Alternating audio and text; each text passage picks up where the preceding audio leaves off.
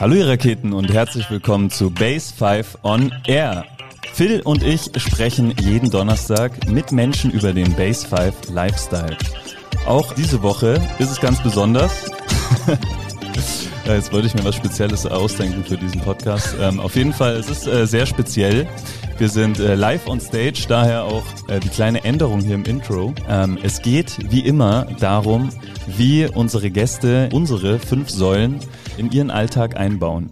Movement, Nutrition, Community, Mindset und Sports, das sind unsere Säulen. Aber unsere Gäste haben äh, genauso ihre Säulen und äh, sie interessiert genauso, wie Menschen diese Säulen in ihren Alltag einbauen. Und sie gehen sogar noch darüber hinaus. Äh, sie möchten in den meisten Fällen auch Einfluss darauf nehmen. Herzlich willkommen, schön, dass ihr da seid, Kaya und Anna. Hallo. Servus. Hallo ihr zwei, schön, dass ihr da seid und den Weg auf euch genommen habt, jetzt hier mit uns am Base 5 on Air Mic zu sitzen, on stage. Ähm, wir starten so rein wie immer in unsere Podcasts. Wie voll sind denn eure Energieraketen jetzt gerade in diesem Moment? Kaya, vielleicht startest du rein. Ähm, ziemlich voll. Also äh, Nostalgie, äh, schön in Innsbruck zu sein. Ich habe ja neun Jahre selbst hier gelebt und ähm, bin gerade mit der Anna schon durch die Uni geflitzt. Wie gesagt, da habe ich ganz viel gelernt, da oben in der SUI. Also ich, ja, es gibt auf jeden Fall Auftrieb, schöne Erinnerungen und ähm, freue mich jetzt auf einen coolen Podcast. Sehr schön. Ja, ähm, das fragt mich mein Osteopath auch immer und da sage ich immer 12 von 10. Also scheinbar ist nämlich beim Metal, dass man beim Verstärker nochmal zwei weiterdrehen kann. Ähm, das heißt, äh, ich fühle mich zurzeit sehr, sehr energiegeladen. Wow. Plus zwei Dezibel sozusagen. Sozusagen, ja. Phil, wie schaut's bei dir aus, deine Energierakete? Ja, ich habe jetzt auch richtig Bock auf dieses Gespräch. Ich freue mich auch auf das Thema. Äh, freue mich, dass wir hier sitzen können. War ein sehr voller Tag wieder. Heute Morgen früh um äh, sieben ging's los und seitdem irgendwie nonstop Action hier aufgebaut und äh, Trainings zwischendurch noch gehabt. Und jetzt freue ich mich aber, dass es hier in einer entspannten Stimmung losgeht mit einem coolen Gespräch. Wie schaut's bei dir, David? Ähm, was hast du für eine Zahl gesagt? Ah, sorry, gar keine. Ähm, acht darf man nicht sagen. Ich gebe mir die neun. Neun von Neun zehn. von zehn? Ja. Was hattest du für eine Zahl? 12 von 10. Zwölf, genau. Und du hast, glaube ich, auch ausgelassen. Äh, die Zahl, Ja, ja, das, das zwischen habe ich eins und tatsächlich zehn. gar nicht verstanden. Zwischen 1 und 10. Oh, ja, gebe ich mir schon auch eine 11. Eine Elf, wow. Nicht schlecht hier am Tisch. Ja, da mache ich auch eine Elf. Wow. Ja, ich Jawohl. bin auch plus eins Dezibel. Okay, dann, wird, ja, dann ziehe ich das Ding hier ein bisschen runter. Obwohl ich eigentlich. Mit einer Die 9. gute, gute Gruppendynamik hier auf jeden Fall schon mal. Ja, cool, sehr schön. Wir haben ja eben im Vorgespräch schon ganz kurz über euer Frühstück gesprochen. Ähm, wir möchten aber auch immer wissen, was sind denn so eure Energiespender? Habt ihr euch heute schon einen speziellen oder sogar mehrere Energiespender gegönnt? Ja, also ich bin seit ah, vielleicht drei Jahren passionierte Eisbaderin, wobei es ja zurzeit leider ohne Schnee oder so ist, aber zumindest der Bach hat auch nur drei Grad, also das ist trotzdem kalt.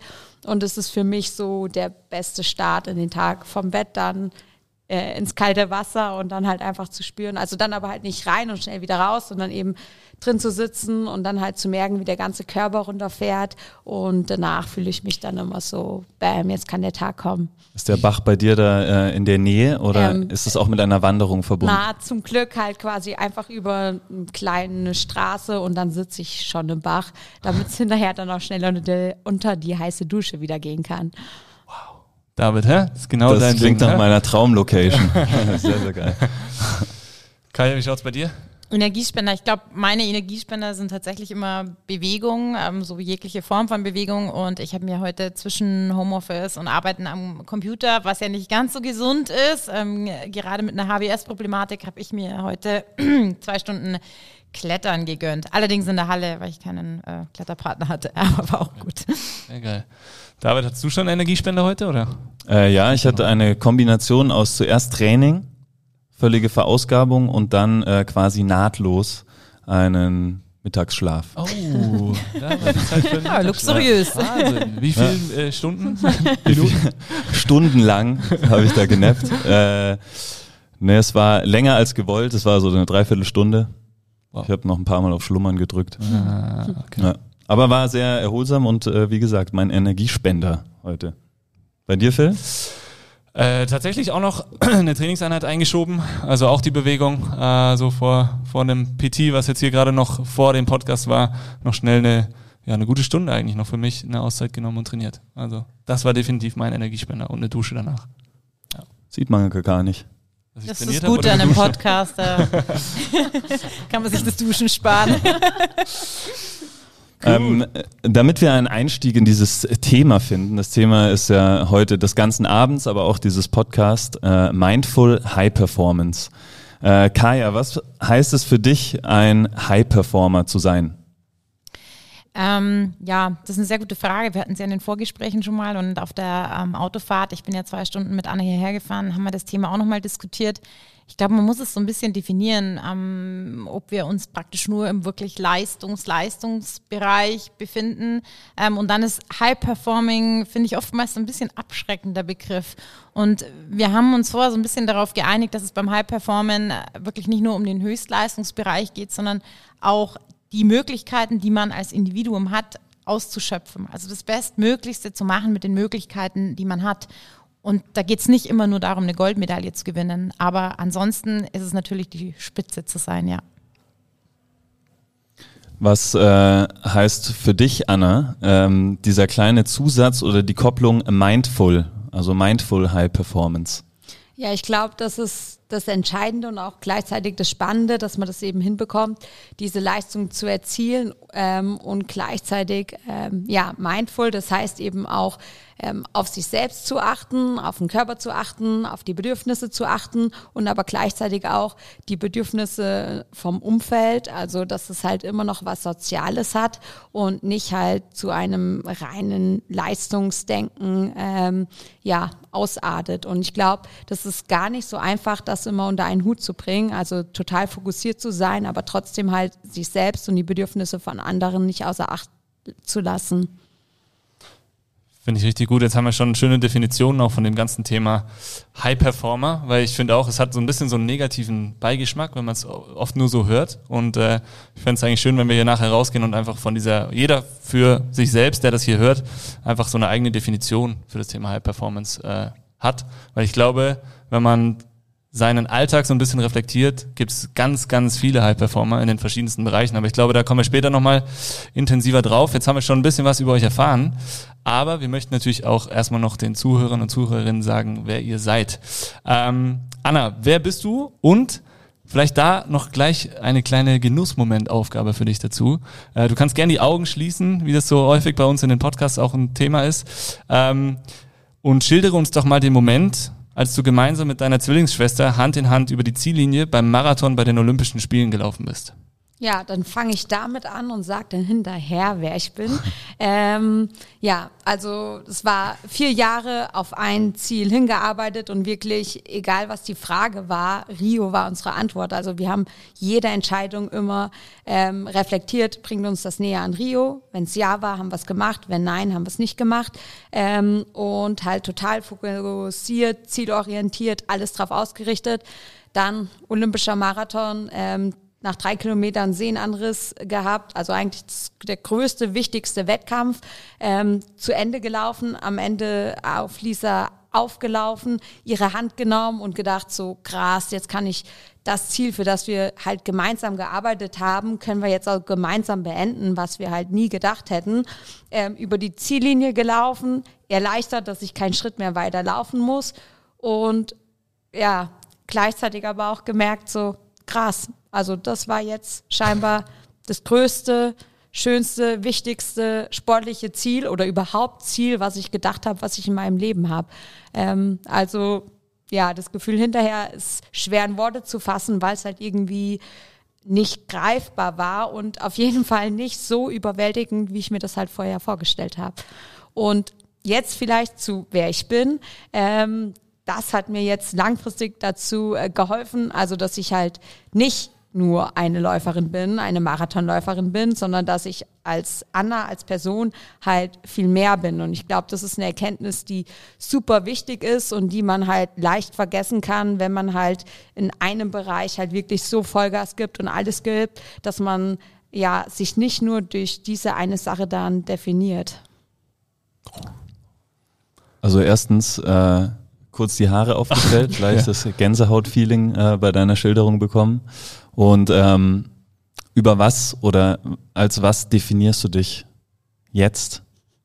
Welche Bereiche spielen da mit rein? Ähm, als Mensch, der auf sein Herz hört und mit seinem Herz durch die Welt geht. Ähm, ich bin nach den Olympischen Spielen das erste Mal dann direkt von Olympischen Spielen in ein Kloster, weil es mir halt irgendwie alles zu viel war. Und so in das Kloster zu gehen und dann von den äh, Nonnen im Kloster halt so angeschaut zu werden, halt einfach, die sehen mich, äh, die sehen mein Herz und halt alles andere ist total unwichtig. Ähm, das war, glaube ich, so ein kompletter, äh, ja, Mindchanger für mich, wo ich halt gespürt habe, so, ja, okay, das bin ich und ich bin nicht das, was ich mache oder was ich nicht mache, was ich erreiche oder was ich nicht erreiche, sondern halt wirklich das, die Person, die ganz tief in mir drin steckt. Bist du äh, Avatar-Fan? Ähm, am Freitag werde ich mir den zweiten Avatar-Teil im Kino anschauen. Erinnert mich gerade daran wegen äh, Ich sehe dich. Ah, das ist ein klassischer. Ja. äh, ja. wow. Äh, danke für die Schilderung auf jeden Fall. Das äh, ja, macht nur noch mehr Freude auf das Gespräch, was jetzt hier kommt mit euch auf jeden Fall. Ähm, Kaya, du hast uns im Vorgespräch schon erzählt, jetzt hast du es eben auch schon selber gesagt, äh, Thema Innsbruck, Erinnerungen wieder geweckt. Ähm, ich habe es auch schon von dem einen oder anderen gehört, ja, den einen oder anderen ehemaligen Mitbewohner von dir, Mitbewohnerin kenne ich ja auch. Ähm, Du hast, äh, wurdest von deiner WG hier in Innsbruck vor einigen Jahren zur Mitbewohnerin mit der geringsten Anwesenheit gekürt. Ähm, Traurig, oder? Nee, weiß ich nicht. Kommt drauf an. Das ist jetzt die Frage. ähm, da möchten wir natürlich wissen, erstens, wer bist du? Und zweitens, was hast du die ganze Zeit gemacht, wenn du hier nicht im wunderschönen Innsbruck warst? Das haben die sich, glaube ich, auch gefragt. Ähm, Genau, ich bin die Kaya, ich komme ursprünglich ähm, aus einem kleinen Ort, nee, Garmisch-Partenkirchen, also eigentlich hier einmal über die Nordkette ähm, drüber, von, von Süd nach Nord sozusagen, eine Durchquerung, ähm, gut zum Skifahren, zum Abfahren. Ähm, ich habe hier studiert, Psychologie auf Diplom, ähm, war ein NC-Flüchtling, weil mein Abitur zu schlecht war, um in Deutschland zu äh, studieren, war dann eine der lästigen äh, deutschen Studenten hier in, in Innsbruck. Damals war das aber noch nicht ganz so schlimm. Ähm, da haben, glaube ich, auch die Österreicher noch ihre Plätze bekommen. Und ähm, hatte dann hier mh, hm, eine sehr lange, sehr schöne WG. Und ähm, das Schöne war, es waren alle Wintersportler. Insofern wussten die schon, was ich mache. Ich bin Ski Freestyle gefahren, ähm, Weltcups, Weltmeisterschaften. Ähm, ja, US Open, New Zealand Open, Japan Open, European Open, also all das, was es so gab. Ähm, leider hat es nicht mehr ganz geklappt zu den Olympischen Spielen. Also ich durfte mit, aber dann schon als Sportpsychologin, ähm, konnte nicht mehr aus, als Athletin mit und naja, in der Zeit war ich eben viel am Skifahren. Wenn ich nicht am Skifahren war, war ich tatsächlich viel hier in der Bib, auch beim Lernen. Ähm, ansonsten alle anderen Sportarten gemacht, die man so in den Bergen machen kann. Viel gereist. Klar, im Sommer waren wir in Neuseeland dann beim Skifahren. Und ähm, ja, ich glaube, ich habe es, Innsbruck ist ja wirklich keine gro große Stadt, aber als Studentin nicht geschafft, jede Kneipe zu kennen. Also genau, ich war wirklich viel weg. Aber es war trotzdem eine extrem schöne Zeit hier und es war schon äh, traurig, tatsächlich hier wegzuziehen. Deswegen komme ich immer gerne zurück. Sehr schön.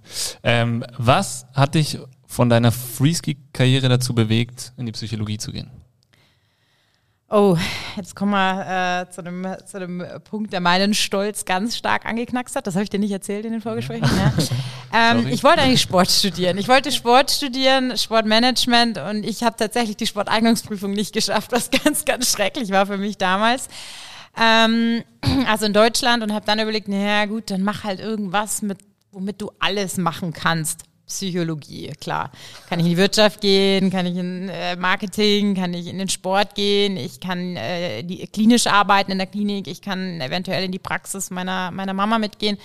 Dachte ich mir, das ist super, das machst du jetzt, das kannst du jetzt in Innsbruck machen. In dem Jahr hat sich das geändert mit dem NC und so bin ich da reingeflutscht. Und dann war aber ziemlich bald klar, okay, Sport ist einfach meine Leidenschaft, also muss ich das irgendwie verbinden. Und ähm, das Mentale war für mich schon immer sehr interessant, also auch aus eigener Erfahrung, weil auch ich die Situation kenne.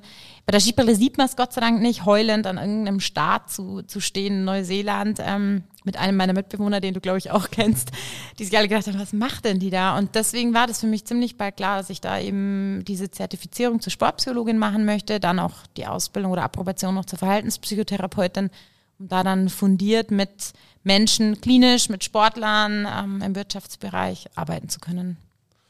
Cool, und den Weg hast du nicht bereut, sondern ein bisschen gegangen? Ja, äh, es, im Nachhinein, Gott sei Dank, bin ich durch die Sporteignungsprüfung gefallen und habe nicht Sportmanagement studiert. Ja. Auch wenn es ein interessantes Studium ist. Aber mache ich, glaube ich, so noch nebenher viel und insofern war das alles gut so, wie es war. Wie es oft ist im Nachhinein. Also so Dinge passieren und haben oft einen Grund. Ja. Wie ist es für euch? Ihr habt ja ähm, beide offensichtlich die, den sportlichen Background. Habt ihr viel, was ihr aus eurer ähm, Karriere in euren Job, in eurem Beruf mit einbezieht oder Learnings, die ihr daraus äh, gewonnen habt? Also definitiv spontan ja, aber Anna, möchtest du anfangen oder? Weil ja. ich denke, ich sehe daneben mir auch ein Ja. Also in, äh, ja und also das Erste, was mir kommt, ist halt irgendwie mit Leidenschaft bei irgendwas dabei zu sein. Ich glaube, das ist das Wichtigste, weil wenn man irgendwas halt mit Leidenschaft macht, dann äh, hat man eine ganz andere Belastungsverträglichkeit, ähm, weil sich das dann nie wie eine krasse Belastung anfühlt, weil man macht ja das, was man gern macht. Leidenschaft ist so ein Loop, ne? Das kommt hier echt in fast allen Podcasts haben wir das Thema Leidenschaft hier und es untermalt es immer wieder. Ich glaube, man kann es nicht oft genug sagen, wenn man einfach für was brennt, dann äh, ist es das Richtige und dann wird es auch irgendwie gut. Auch wenn es vielleicht manchmal die Ergebnisse gar nicht so gut sind oder dann ist halt sowas, dass man sich verletzt nach drei Kilometern und das Riesenziel ist vielleicht nicht so erreichbar, wie man sich vorstellt, aber trotzdem wird es am Ende gut, äh, weil man es halt mit Leidenschaft einfach durchgezogen hat. Also das hatten wir schon wirklich in den verschiedensten Bereichen. Äh, Dr. Christian Fink zum Beispiel mit Podcast, der sich auch absolut, alle, alle Podcasts lohnen sich natürlich extrem, aber der sich auch äh, sehr, sehr lohnt, wo er auch sagt, du wirst nur gut in was, wenn du, wenn du diese Leidenschaft einfach hast und lebst. Schön. Na, zieht sich durch die Bank. Ist das bei dir auch so? Oder sprichst ähm, du jetzt äh, Nee, gar nicht, dagegen? definitiv. Also absolut d'accord. Ähm, mir fallen da, also was ich so aus meiner, aus meiner Sportkarriere mitnehmen konnte, ähm, habe ich irgendwann auch so ein bisschen definiert in, in den Vortrag, den ich oft halte, Gold Medal Mindset, wo es aber wirklich um den Transfer in den Alltag geht. Und auch da gibt es fünf Säulen. Und ähm, diese fünf Säulen sind zum einen wirklich ein klares Mindset, an dem ich lernen musste, im Sport zu arbeiten, aber auch im Alltag. Jeder im Alltag. Es sind Ziele, die ganz wichtig sind im Sport, die aber auch im Alltag wichtig sind. Egal ob im, im Beruf, ob, ob im sozialen Bereich. Ähm, es ist ganz ein wichtiger Punkt, der Umgang mit Fehlern. Das ist so der dritte Punkt. Also ähm, das finde ich, es gehört zum High Performing auch dazu, mit Fehlern erfolgreich umgehen zu können. Die gehören einfach dazu. Dann kommt das Thema Training, das ist so ein bisschen der boring Part, Disziplin und Training, aber auch das gehört dazu, vierter Punkt, den ich aus dem Sport mitgenommen habe, aber auch im Alltag, im Beruf, wo auch immer, gehören Dinge wiederholt, damit sie zu Automatismen werden. Und der fünfte Punkt ist die Leidenschaft. Und ähm, ich finde, das ist relativ simpel erklärt. Ich glaube, kein Fußballprofi oder egal welcher Profi wurde Profi, ohne dass er nicht irgendwann als Kind mal Bock hatte zu kicken. Und das ist was, wo ich sage, also Kinder da als Vorbild zu nehmen, die machen Dinge aus Freude und deswegen verbessern sie sich auch darin. Und das ist total wichtig, das aufrechtzuerhalten und auch bei uns immer mal wieder zu hinterfragen, zu reflektieren, okay, was, was macht mir wirklich Freude oder was habe ich vielleicht mal angefangen, aus welchen Gründen, vielleicht weil es mir Freude gemacht hat, auch diese Dinge wieder zu machen oder neue Dinge für sich zu entdecken, die einem Freude machen. Und das ist die Leidenschaft, die ist die absolute Basis, ja. Und vielleicht auch immer wieder äh, neu zu erörtern, welche, also ob man tatsächlich noch dafür brennt, was man gerade tut. Ja, ja, guter Punkt. Also da, vor dem Moment stand ich so 2020, als dann Olympische Spiele Tokio dann halt nicht sicher waren, finden sie statt, finden sie nicht statt, werden sie verlegt. Ähm, und wo ich halt in der Vorbereitung war, halt, äh, um mich wieder zu qualifizieren und dann halt gemerkt habe, wie komplett die Luft draußen war. Und gleichzeitig, was du vorhin auch gesagt hast, äh, manchmal sind so Momente ja aber auch super hilfreich, ähm, ich dann erst die Möglichkeit hatte, aus diesem Hamsterrad rauszugehen und zu merken, das Feuer ist nicht mehr so da, wie es halt war, als ich mit dem Laufen begonnen habe. Und dadurch ja dann über einen längeren Weg dann aber in die Berge gekommen bin und halt zum Trailrunning. Ähm, und wo ich halt wieder merke, ja, genau so muss es sich anfühlen. Und da halt immer mal wieder auch sich die Zeit nehmen, sich zurückzuziehen, ist natürlich schwierig, wenn man halt irgendwie in diesem Prozess immer drin ist. Dann macht man es, weil man es halt macht. Aber dann halt sich rauszunehmen, brennt meine Leiden, mein Feuer noch? Ist es noch meine Leidenschaft? Oder darf ich vielleicht auch irgendwas ändern in meinem Leben? Könnt ihr sagen, wie lange so ein Feuer aus sein darf, dass man sagen muss, so, das war's. Also, weil es kann ja sein, dass ein Feuer, also es ist ja immer so, oder? Eine Leidenschaft hat nicht immer den gleichen Höhepunkt. Man hat nicht immer Bock, man hat auch nicht immer Bock, wahrscheinlich ins kalte Wasser zu gehen. Man macht es vielleicht dann trotzdem. Man hat nicht immer Bock, irgendwie das Training durchzuziehen. Ähm, gibt's da so Richtlinien, wo ihr sagt, okay, wenn es so lange einfach nicht mehr läuft, dann, dann muss ein Cut drunter, dann musst du es auch sein lassen? Ja, wenn es einen unglücklich macht, oder? Ja. Also, glaube ich, wenn es einen unglücklich macht, wenn man so merkt, jetzt, jetzt bin ich in einem Loch und komme dann nicht mehr wirklich raus. Also, wenn es meine Lebensqualität einfach einschränkt. Ich glaube, das ist ein ganz, ganz wichtiger Hinweis, mal hinzuhören, auch Körpersignale wahrzunehmen, die mir jedes Mal wieder, wenn ich sage, oh, jetzt muss ich heute wieder, habe ich einen Long Run oder diese Rede, und ich schon merke, so, oh, mein Magen, meine Brust, mein Hals, also so diese typischen Körpersignale. Ich glaube, das ist ein ganz wichtiger Indiz, ähm, mal zu hinterfragen, was man da eigentlich macht. Und ähm, zuvor ist es klar, ich meine, die, die, die, die äh, Spreu vom Weizen, Herz oder Wille, also die Frage bekomme ich ganz oft gestellt. Und ich muss zugeben, die Pyramide habe ich geklaut von, einer, von einem Triathleten in einer Biografie, aber da ist auch eben die, die Basis ist die Leidenschaft. Und dann, wenn die Leidenschaft ist nicht immer da, und ich finde es auch wichtig zu akzeptieren, dass das auch okay ist. Ich muss nicht immer Bock haben, in die Base 5 zu kommen, um zu trainieren. Aber die Leidenschaft treibt mich dann doch irgendwie an. Wenn das nicht reicht, dann weiß ich, okay, es ist irgendwo ähm, ein Ziel, das ich habe. Bei Profis ist es dann der Job. Es ist ein Job, ich werde dafür bezahlt. Jeder geht nicht gerne jeden Tag in die Arbeit, glaube ich zumindest. Also ich glaube, es ist so, dass man, ist schön, wenn jemand sagt, er geht jeden Tag mega gerne in die Arbeit, aber ich glaube, es gibt Tage, da darf man auch keinen Bock haben. Und das Quäntchen, was dann so die, die, die, wieder so die Spitze zum High-Performer ist halt dann auch oft der, der Wille. Und dann kommt man oft wieder in die Positivspirale, weil man vielleicht auch wieder Erfolgserlebnisse sammelt und vielleicht die Freude zurückkommt. Wie ist es? Also ich finde im äh, Sport ist das relativ klar. Die, du hast ein Ziel und ähm, deine Leidenschaft und äh, auf dem Weg dorthin ist nun mal so ein unangenehmes Training manchmal vonnöten. Ähm, ist auch was sehr Direktes, hat eine sehr direkte Auswirkung. Wie kann man das jetzt ähm, auf andere Bereiche übertragen? Was wäre da so ein, ein Training? Um den Willen zu haben oder um, um sich zu. Äh, du hast vorher gesagt, eine Säule bei dir ist äh, auch das Training. Ach so, ja. Genau. Und das jetzt ähm, auf ein großes Projekt zum Beispiel bezogen, was, was ansteht. Ähm, ja, es ist tatsächlich. Training als High Performance. Was ist High Performance Training? Training, also ich glaube, es ist, es ist eine, eine Übungssache, da gehört Disziplin dazu, die natürlich durch Ziele gefüttert wird, Zwischenziele, kleine Ziele, mittlere Ziele, große Ziele, durch Erfolgserlebnisse und positive Erfahrungen. Also ich muss versuchen, mich über positive Erfahrungen immer wieder zu motivieren. Und ähm, auch das kann ich trainieren. Ich kann mich, wir sind alle bestechlich. Ich kann mich selbst mit kleinen Belohnungen zum Beispiel bestechen. Also mir da so, so was zu erarbeiten, wo ich merke, okay, das motiviert mich, das lässt mich weiter trainieren, das lässt mich dranbleiben ähm, Mentalisierungen helfen da. Allein sich, das ist, das ist super simpel, das Gefühl vorzustellen, okay, ich komme jetzt nicht in die Base 5 zum Trainieren, sondern ich bestelle mir jetzt eine Pizza und Netflix. So, hm. oder wie fühle ich mich, wenn ich jetzt doch die Stunde investiere, dorthin gehe und mir danach die Pizza bestelle und Netflix? Relativ simpel, glaube ich. Also ich würde mich tatsächlich besser fühlen, wenn ich vorher hier war zum Trainieren und oder nicht. Und auch da darauf zu hören, über die, die Mentalisierung, wenn ich mir verschiedene Situationen vorstelle, wie mein Körper darauf reagiert und mich dann natürlich für die Option entscheide, wo mir irgendwie mein Körper sagt, ja, das fühlt sich natürlich schon irgendwie cooler an, frisch geduscht und danach die Pizza zu essen. Nach dem Training. Also sind die Ziele auf jeden Fall was Essentielles. Ja, ja. Ganz klar. Ja. Anna, du hast gesagt, eure Antwort war immer Rio. Ähm, das heißt, ihr habt euch wahrscheinlich auch sehr, sehr viele Zwischenziele gesetzt, oder? Die ihr also als Sportler musst du dir natürlich auch einfach Ziele setzen, die du äh, oder musst du musst ja auch Ziele erreichen, um überhaupt dabei sein zu können. Ähm, aber wie wie war das so für dich oder wie war das so für euch, wenn ihr so die Ziele abgeklopft habt, wenn ihr das Ziel erreicht habt oder wie war so die wie wie weit habt ihr da im, Vor, im Voraus gedacht? Was war so wie weit war das weit entfernteste nächste kleine Ziel?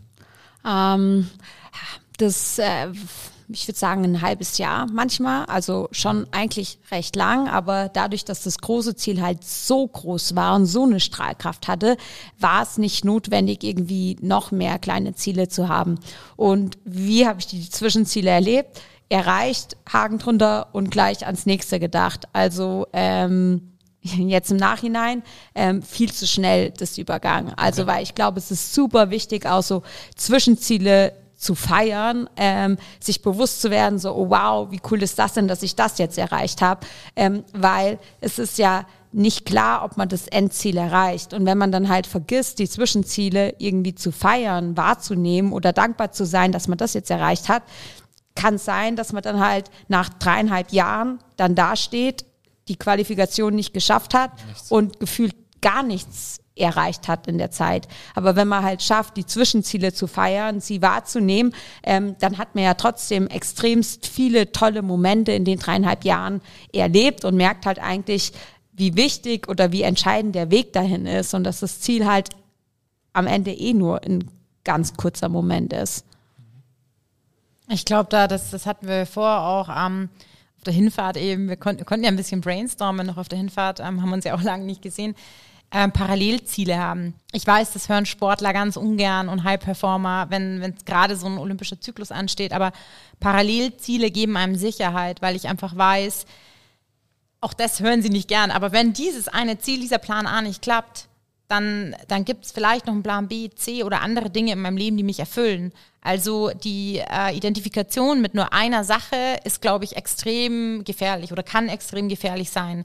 Natürlich ist Plan A und das Ziel, das komplett übergeordnete Ziel.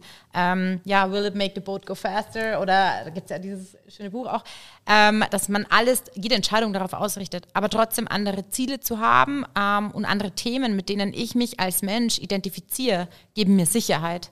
Wiederum für mein Hauptziel weil ich doch irgendwie weiß, okay, da gibt es noch andere Dinge, die mich wertvoll machen, die wichtig sind. Und somit habe ich eine gewisse, eine, eine viel größere Sicherheit, ähm, an diesem einen Ziel weiterzuarbeiten. Das ist immer, wenn die Angst weniger groß ist, was zu verlieren, ähm, oder die Vorstellung, dass es gibt nur das, ähm, lässt mich auch weniger zweifeln. Und ich glaube, das ist eine, eine, nicht einfach, aber ähm, eine ganz wichtige Sache, also gerade auch im Nachwuchsbereich oder auch im Alltag, verschiedene Säulen wieder oder Ziele zu haben. Wie wichtig ist es, eurer Meinung nach, oder wie geht ihr da vielleicht auch mit euren Klienten vor? Die sind ja aus den verschiedenen Bereichen. Das Sport ist ja das eine große, wo es auch irgendwie immer relativ leicht ist, sich Beispiele zu überlegen, oder? Also sich neue Ziele zu überlegen. Ich glaube, gerade so bei diesem Bereich Mindful High Performance ist so dieser Business-Bereich auch was, wo man ganz oft drüber nachdenkt, wenn man über High Performer nachdenkt. Also man denkt entweder über Sportler oder man denkt über erfolgreiche Businessmenschen. Ähm, wir haben es ja vorhin schon ganz kurz gesagt, es gibt sehr, sehr viele Bereiche, wo wir High Performance abliefern und das äh, wirklich täglich. Ähm, aber wie wichtig ist es, diese kleinen Zwischenziele und das große Endziel auch zu kommunizieren mit dem Umfeld? Empfehlt ihr das oder? Ähm, ja, weil ich glaube, das macht's also zum einen verbindlicher und ähm, ich glaube, es hat eine sehr große ähm, Kraft, wenn man Dinge ausspricht. Ähm, man kann selbst entscheiden, mit wem man das kommuniziert. Also es reicht auch, das mit ähm, irgendwie dem Partner oder der besten Freundin oder der Familie zu kommunizieren. Also heißt jetzt nicht, dass man die Ziele dann auf Instagram irgendwie posten muss, um halt zu sagen, so jetzt kann mich jeder daran festnageln. Ähm, aber ich glaube, allein dieser Akt des Aussprechens macht die Ziele halt schon realer oder greifbarer. Mhm. Das finde ich total schön, was du sagst. Also man muss sich darüber natürlich bewusst sein, wenn ich was sage oder schwarz auf weiß, dann erhöht es den Druck. Aber äh, zu definieren, mit welcher Gruppe äh, ich das teile, das aufschreibe, also auch Dinge aufschreiben für mich oder die mit einer ausgewählten ja, Zahl an Personen und Menschen, die mir nahestehen, ähm, da, da ist ein anderes Commitment dahinter. Aber ich glaube, und das ist auch, fand ich gerade ganz schön, was du meintest, ähm, man muss nicht alles mit der Welt teilen. Also sehr gerade in der heutigen Zeit extrem wichtig und ein sehr zweischneidiges äh, Schwert definitiv. Ähm, darüber sollte man sich bewusst sein, dass man vielleicht das nicht mit jedem teilen muss, weil dann entsteht vielleicht auch ein Druck, den ich irgendwann nicht mehr so handeln kann. Was jetzt oder ihr habt es am Anfang ganz kurz erwähnt, was ist überhaupt High Performance, aber irgendwie hängt ja High Performance doch auch immer mit dem mit dem Outcome zusammen. Oder wann würdet ihr äh, sagen, eine Person ist ein High Performer? Hm. Ja, ich glaube, dass man es nicht ganz losgelöst vom Outcome äh, sehen kann. Und aber ich fand die Definition äh, von Kaya ähm, sehr schön. Also jemand, der halt ähm, das Bestmögliche aus seinen Möglichkeiten herausholt. Und das heißt, es ist ähm, nicht so absolut zu sehen, sondern halt ähm, für jede Person individuell. Ja. High Performer zu sein sollte eigentlich auch keine Wertung sein, oder? Also ist es positiv, wenn ich High Performer bin? Ist es negativ? Eigentlich ist es wurscht. Voll. Also, also, also ich finde, also eh mittlerweile, das ist es, jeder hat ein Leben zur Verfügung und äh, lebt das Leben so, wie du es leben möchtest. So, ja. äh, und lass dir das von niemandem irgendwie sagen, wie du dein Leben zu leben hast. Ähm, ja, man hat eins und das bitte so nutzen, wie man das für sinnvoll hält.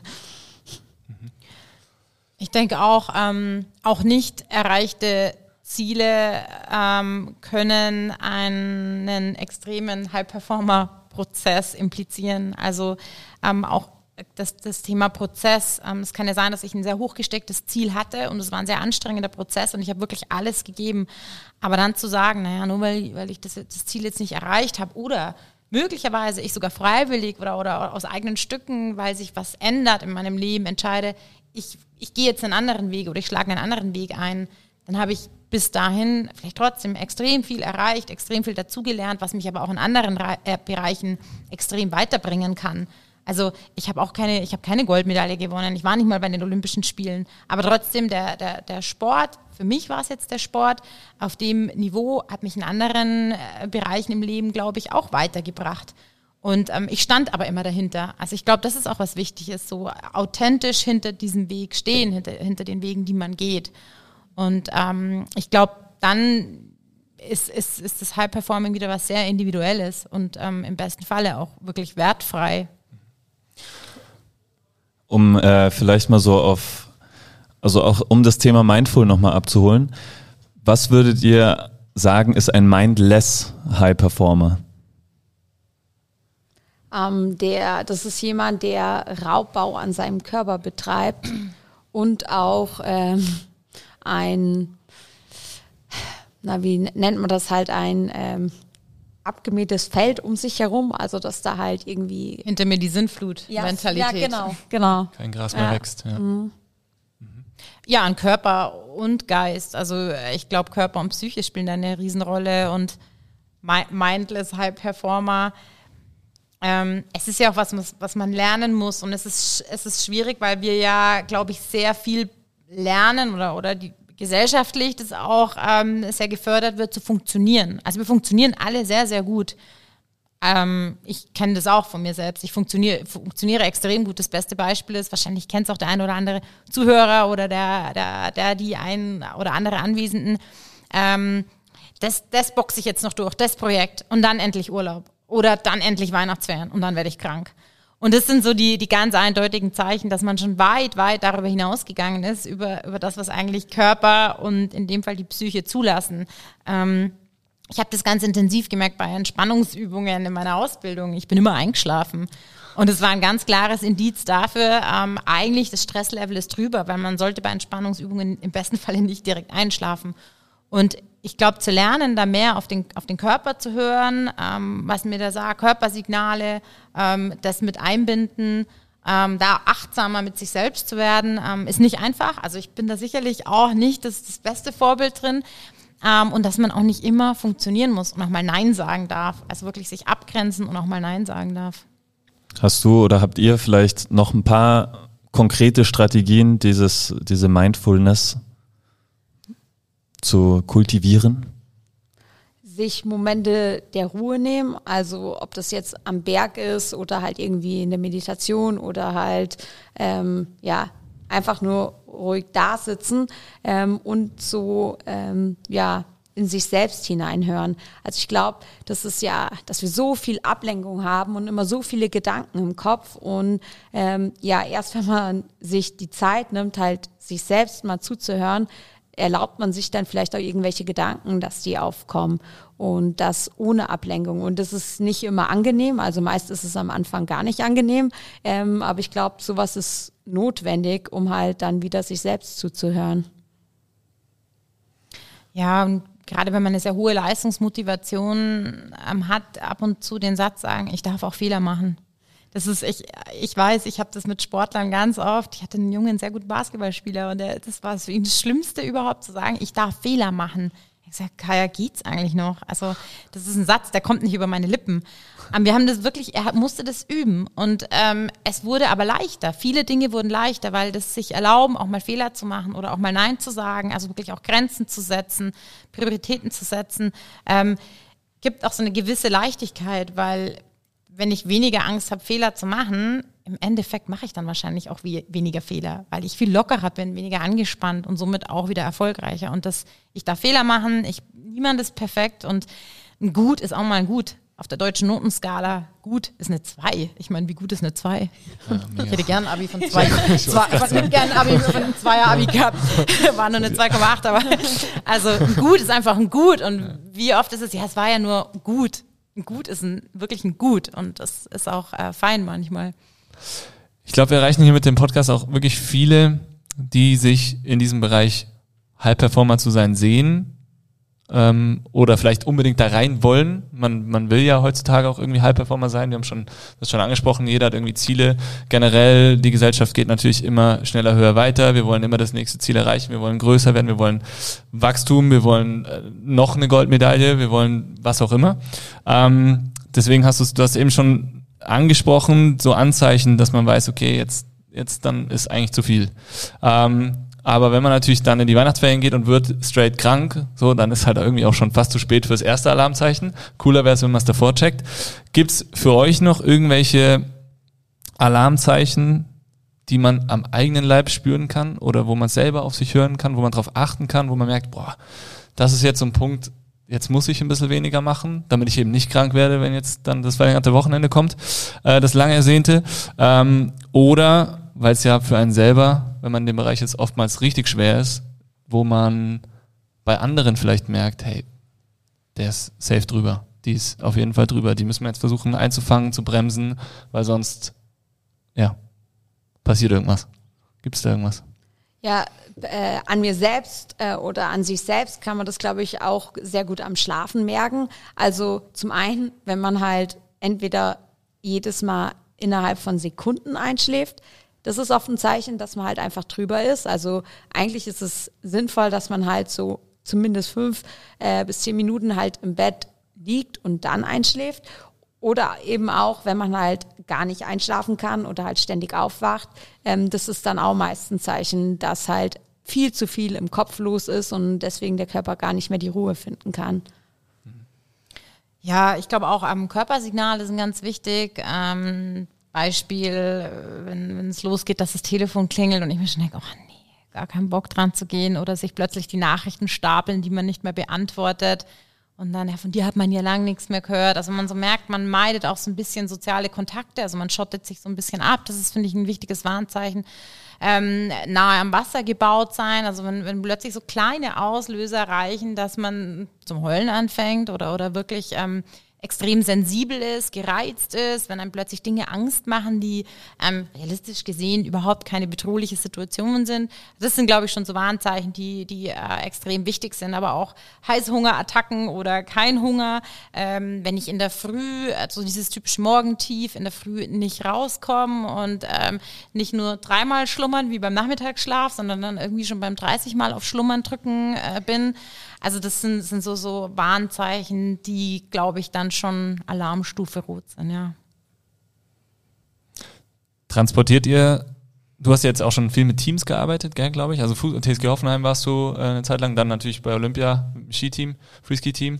Ähm, es ist ja noch mal schwieriger wahrscheinlich mit Teams zu arbeiten. Fußball stelle ich mir als allerschwierigstes vor, muss ich ganz ehrlich sagen. Also wir waren ja auch ein bisschen in der Tiroler Fußballakademie tätig und ähm, pff, also Hut ab auf jeden Fall, wer das durchzieht und länger macht und die, die Jungs da auch wirklich gut erreicht. Das ist einfach echt nicht einfach, äh, glaube ich. Und ähm, oder habe ich, hab ich so erlebt. Ähm, was gibt es da für Möglichkeiten, die man so für Teams anwenden kann? Also auch Teams im Sinne von einen im Businessbereich, ähm, weiß ich nicht, die Abteilung XY, die sich vielleicht bestimmte Fragen stellt oder bestimmte Events mit in ihren Arbeitsalltag integriert, um eben nicht auszubrennen und um trotzdem zu performen und die Ziele zu erreichen, die man sich gesetzt hat. Gibt es da so schnell zu irgendwas, was du verraten kannst? Ja gut, die goldene Regel, glaube ich, ist Kommunikation. Also das ist, glaube ich, so das Nonplusultra, über Dinge reden, ähm, nachfragen, ähm, fragen, was wollt ihr, was braucht ihr? Kenne ich jetzt aus dem Mannschaftssport oder aus dem Fußball, dass das extrem gut war. Wie, wie wollt ihr spielen am Wochenende? Wenn, wenn du ein Mitspracherecht hast, eine Partizipation, dann hast du auch gleich ein ganz anderes Commitment dahinter.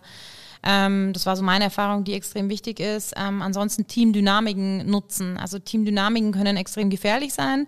Teamdynamiken können aber auch extrem cool und positiv sein. Und ähm, ja, da braucht es, glaube ich, viel Erfahrung. Ähm, natürlich die Individuen auch wieder irgendwie so zusammenbringen und ein gemeinsames Ziel im besten Fall haben.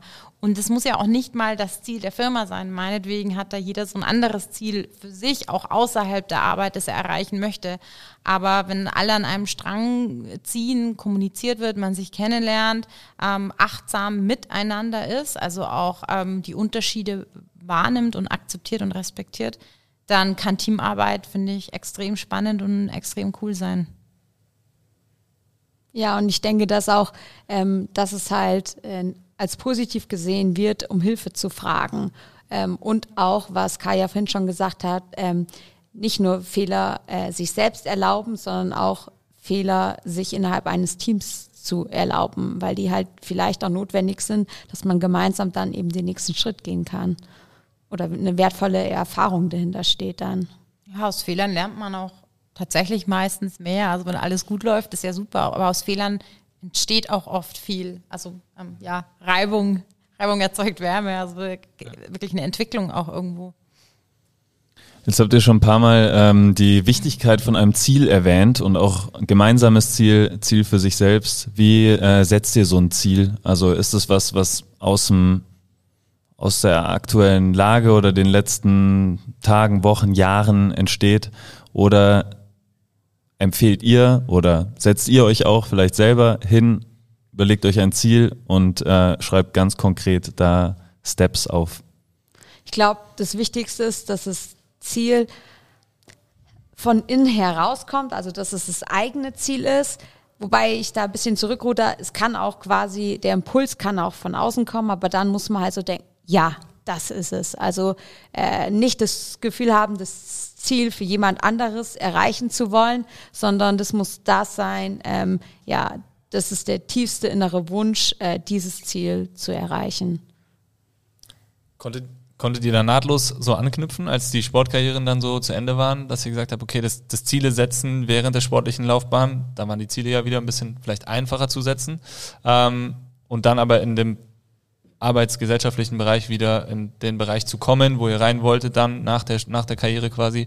Ähm, konntet ihr da sofort anknüpfen oder habt ihr euch das schwer getan, in dem neuen Umfeld Ziele zu setzen? Na, ich hatte die komfortable Situation sozusagen, dass ich von dem äh, einen Sport, äh, dem olympischen Sport halt zum Trailrunning ähm, gleichzeitig noch bin. Also das heißt, dass ich da halt wieder sportliche Ziele habe und natürlich fällt es mir am leichtesten, äh, sportliche Ziele irgendwie äh, mir zu setzen und zu erreichen.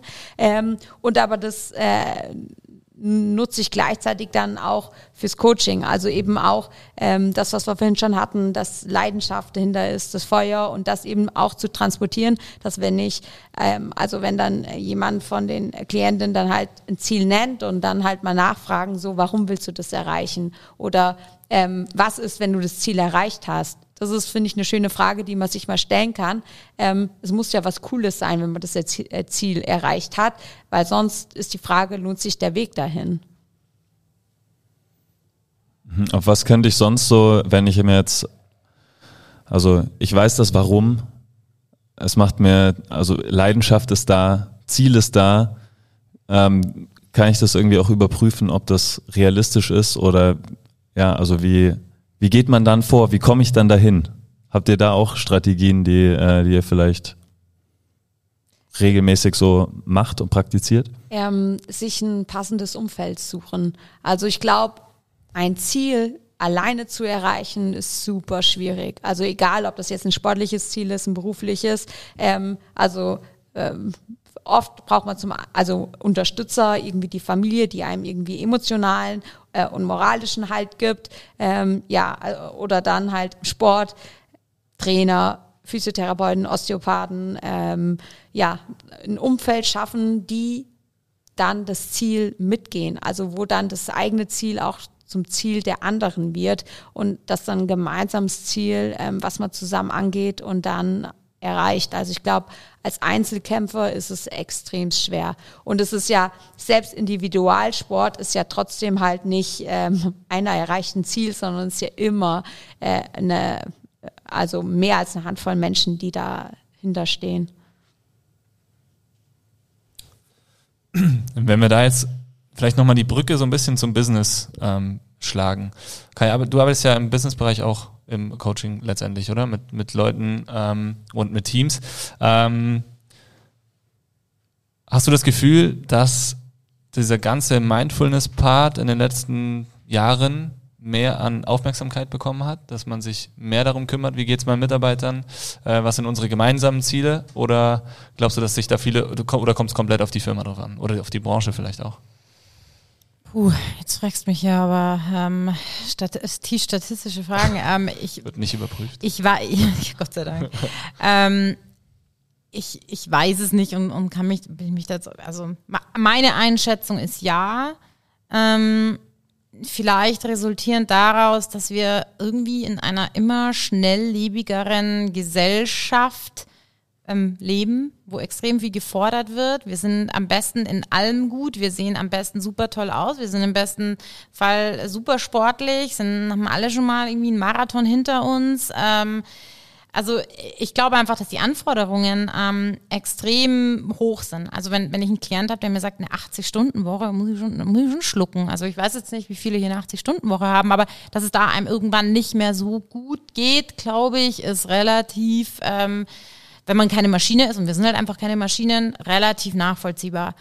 Und da kommt dann plötzlich auf, naja gut, ähm, wie können wir dagegen steuern? Ja, Mindfulness ist ja so ein Riesenbegriff, ein riesenschwammiger Begriff, muss man auch sagen. Aber da gehört natürlich irgendwo dazu Achtsamkeit, also mit sich selbst, mit anderen. Und ähm, irgendwann merken halt vielleicht auch Führungskräfte, naja, es ist schon ein bisschen blöd, wenn man eine Riesenfluktuation hat, ähm, wenn man nicht mehr nur Rückenschmerzen hat, weil das ist ja jetzt nicht mehr die Volkskrankheit äh, Nummer eins, sondern da vielleicht auch irgendwie psychische Krankheiten mit einer Rolle spielen, die ja auch immer akzeptierter sind, weil sie, sie sind einfach nicht nur im Kopf, da spielt ja auch die, die Biologie eine Riesenrolle. Ähm, und man irgendwo merkt, okay, Ausfälle sind blöd. Also ich glaube, es ist halt auch ein wirtschaftliches Thema.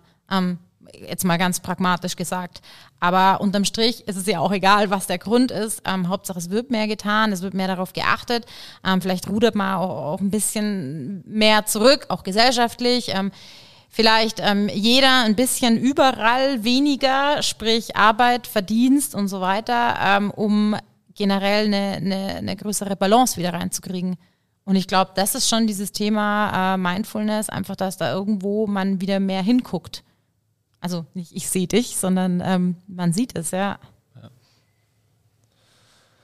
Gibt es irgendwie so spezielle ähm, Charaktereigenschaften, die du immer wieder erkennst bei äh, typischen High-Performern? Narzissmus? Nein. Ähm, ähm, wird natürlich in, ich sag jetzt mal, in der Literatur viel behandelt, habe auch gerade ein total interessantes Buch dazu gelesen, ähm, Berg, äh, Bergsport, Flow und Narzissmus. Also es gibt sicherlich Charakterzüge, es ist ja nicht immer gleich eine Diagnose. Und ich glaube, ähm, wenn man leistungsorientiert ist, ähm, ich nenne es mal eine gewisse Ellbogenmentalität, ähm, Egoismus und ich spreche dann immer gerne vom gesunden Egoismus, gesunder Stolz, gesunde Arroganz, also so, so, so Attribute, die oft so negativ behaftet sind, die aber schon in gewissen Sparten natürlich hilfreich sind. Und ich arbeite zum Beispiel mit Athleten oft so, es gibt, gibt ja Athleten, die vielleicht zu arrogant sind, sage ich mal, oder, oder zu egoistisch und dann kann man so ein bisschen differenzieren, okay, wie möchtest du privat sein? Wie möchtest du in deinem Umfeld, in deinem privaten Umfeld auftreten? Und wie definierst du dich als Athlet? Ähm, und das sind dann auch zwei verschiedene Rollen, die extrem gut sind. Also wie so bei Transformers. Man sagt, okay, einmal so als Leistungssportler ähm, möchte ich so, so und so sein. Es gibt auch Athleten, die wirklich daran arbeiten müssen, an ihrer Ellbogenmentalität. Weil man muss sich durchboxen. Das ist, ist halt oft kein Zuckerschlecken. Also gerade auch in Teamsportarten im Nachwuchsbereich. Aber dann tut es oft gut zu wissen, okay, so, kann, so bin ich als Athlet. Das ist ja auch in, in Berufen so. Ähm, ich nehme eine gewisse Rolle auch an, aber ich kann privat auch anders sein. Und das ähm, schafft oft ein bisschen Leichtigkeit ähm, und man kann es ganz gut differenzieren. Ich glaube, das ist was ganz Spannendes, einfach die Rollen, die man im Leben hat, immer mal wieder zu hinterfragen, beziehungsweise auch herauszufinden, welche Rolle habe ich denn. Ähm, hatten wir auch schon mal in einigen spannenden Folgen, ähm, in, in spannenden Podcast-Folgen, wo wir einfach so danach gefragt haben, okay, jetzt du bist Vater, du bist Sportler, Extremsportler. Stefan Ager zum Beispiel, weiß ich noch in der Folge, ja. war das ganz, äh, ganz starkes Thema so. Und keiner nennt, oder die wenigsten nennen sich selbst als Rolle überhaupt. Also man vergisst sich alleine schon in dieser Frage, welche Rollen nimmst mhm. du ein und die Rolle ich, vergessen spannend, wir ja. natürlich. Gell? Und das ist schon ein sehr, sehr spannendes Thema. Deswegen, also ja, ich finde, das ist was, wo man eigentlich nicht früh genug dran anfangen kann zu arbeiten. Ähm, also ich weiß nicht, wie das mittlerweile in der Schule ist. Ich glaube nicht, dass daran gearbeitet wird. Ich fände es brutal wertvoll. In der Uni sowieso nicht. Ähm, da ist jeder für, auf sich selbst wahrscheinlich gestellt. Ähm, aber ich finde da gerade eben so, ja, auch so Abende, wie wir vielleicht ja heute noch vor uns haben, so Netz, zu Netzwerken, sich auszutauschen und nicht nur zu fragen, hey, wie hast du das, wie hast du das Ziel erreicht? Und wir hatten jetzt da mehr Kunden und mehr Abschlüsse und dies und das, sondern auch mal zu fragen, hey, und wie hast du es eigentlich geschafft, mehr für dich da zu sein? Oder wie hast du es eigentlich geschafft, den Sport, deine Ernährung einzubauen? Äh, was ist mit deiner Familie? Ich glaube, das ist auch nochmal die, die größte Frage, äh, die man sich stellen muss. Und ähm, das finde ich eigentlich wahnsinnig spannend. Da müsste man viel, viel mehr noch, ja, ausgebildet werden irgendwie, weil das werden wir ja nicht. Voll. Und ich glaube, das ist entscheidend, was du sagst. Also das ist, ich glaube sogar, dass man das als kleines Kind hat. Ähm, so, dass es eher ist nicht, dass man das irgendwie nicht gelernt bekommt, sondern man kommt, bekommt es verlernt, würde ich sogar ja. sagen. Ja. Ja, es ist auch, ich glaube auch ein Stück weit was Kulturelles. Ähm, so ein anderes, es gibt andere Länder, in Skandinavien, wenn du also zum Beispiel fragt, ja, was machst du, dann, dann erzählen die erstmal so von ihren Hobbys und ähm, was sie so gern machen. Und ähm, also ich sage jetzt mal, in, in, unserem deutschsprachigen Raum erzähle ich erstmal, was habe ich studiert, was arbeite ich und, und, und das ist ganz interessant. Und ein Kind wird ja auch nicht sagen, ich gehe jetzt in die Grundschule, ja gut, Grundschule vielleicht schon noch, so, aber ähm, Schüler. Schüler, genau, und aber dann halt vielleicht irgendwie, ich male gern oder ich, keine Ahnung, sing oder ich liebe Pferde oder ich, ich weiß es nicht. Und ja. ähm, da ist ja auch wieder so sehr so eine, so eine, so eine Leistungsorientierung dahinter. Ich, äh, ja, super spannend. Ich muss äh, ein bisschen am, am Denken gerade. Finde ich äh, alles richtig, richtig gut, was wir hier ansprechen. Ich glaube, wir haben jetzt so ein paar Sachen, äh, die wir uns vorgenommen haben, irgendwie äh, ja, einfach schon richtig, richtig cool beantwortet, indem wir einfach sagen, okay, dieses Thema High Performance muss jeder auch so ein bisschen für sich selbst einfach definieren, was es ist. Und es ist kein, kein erschwingliches Ziel, jetzt sagen zu können, so, du hast den Stempel Performer. Also, es ist nicht toll, sich auf die Visitenkarte zu schreiben, oder es muss nicht sein, ich bin High Performer, sondern ich glaube, diese, und das habt ihr jetzt auch echt mehrmals herausgearbeitet, dass man einfach den besten Weg für sich selbst mit maximaler Leidenschaft irgendwie gehen muss. Und ich glaube, das ist ähm, super, super wertvoll und sehr, sehr stark hier rausgekommen. Also vielen Dank auf jeden Fall schon mal dafür. Ähm, zum, damit wir auch irgendwie sowas am Ende haben, was wir immer noch mitgeben können. Und es bietet sich zu diesem äh, Thema an. Ähm, erörtern wir immer noch äh, Top 5 Tipps. Und ähm, deswegen würden wir jetzt gern äh, von euch hören. Was sind eure Top 5 Tipps für Mindful High Performance? Um, Könnt auch ähm. gerne zusammen nochmal überlegen. Was ist die Zusammenfassung jetzt nochmal? Ja, also ähm, auf sich selbst hören und auf seine eigenen Bedürfnisse.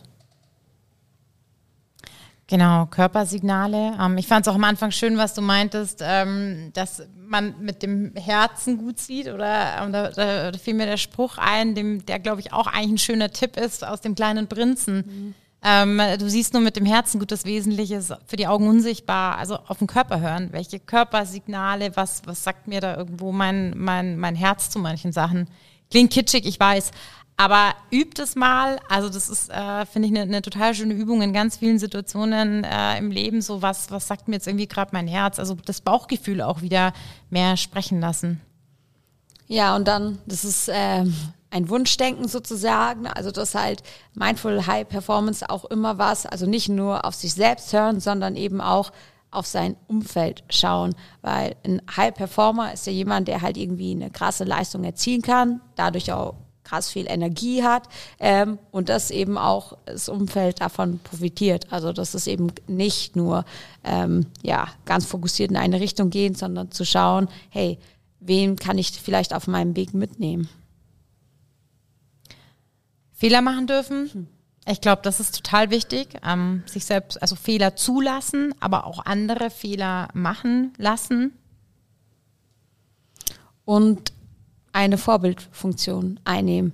Jetzt muss nicht für die ganze Welt sein, reicht auch schon im kleinsten Umfeld, äh, zum Beispiel für die Kinder, für die eigenen Kinder oder für ähm, die Freunde, ähm, für die Vereinskollegen, ähm, ja, als Vorbild durchs Leben gehen.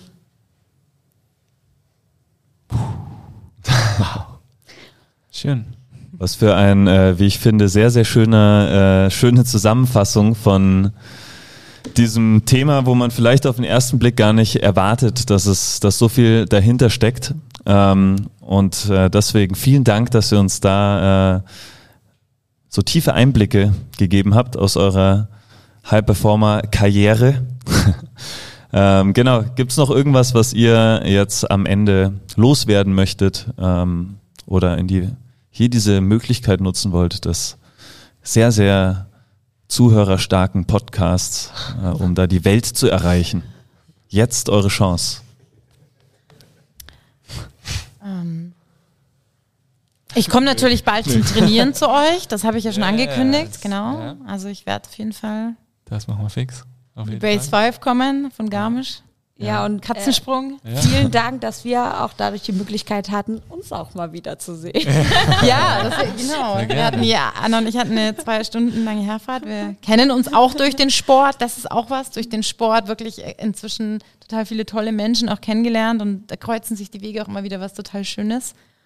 Und ja, danke auch fürs Hiersein. Also die Zuhörer sehen das ja nicht, aber also ich bin jetzt hier rein und dachte mir schon so, boah krass, von der Bühne hat aber niemand was gesagt. Also es ist mega cool. Vielen, vielen ja. Dank. Ja, gerne. Vielen Dank, dass ihr euch die Zeit genommen habt und ja, wir haben jetzt eh noch ein bisschen Zeit weiter zu quatschen. Äh, wir beenden das Ganze wie immer, wie jede Trainingssession, wie jeden Podcast und hier äh, möchten wir auch gerne jetzt hier die Gäste vor Ort mit integrieren. Oh. Ähm, alle Fäuste nach vorne. Phil und ich schreien Bass. Ihr zwei und alle äh, Gäste hier schreien Five. Und alle Zuhörer. Und alle Zuhörer, Zuhörerinnen schreien Five. Fäuste fliegen in die Luft. Drei, zwei, eins. Bass! Five! Wow!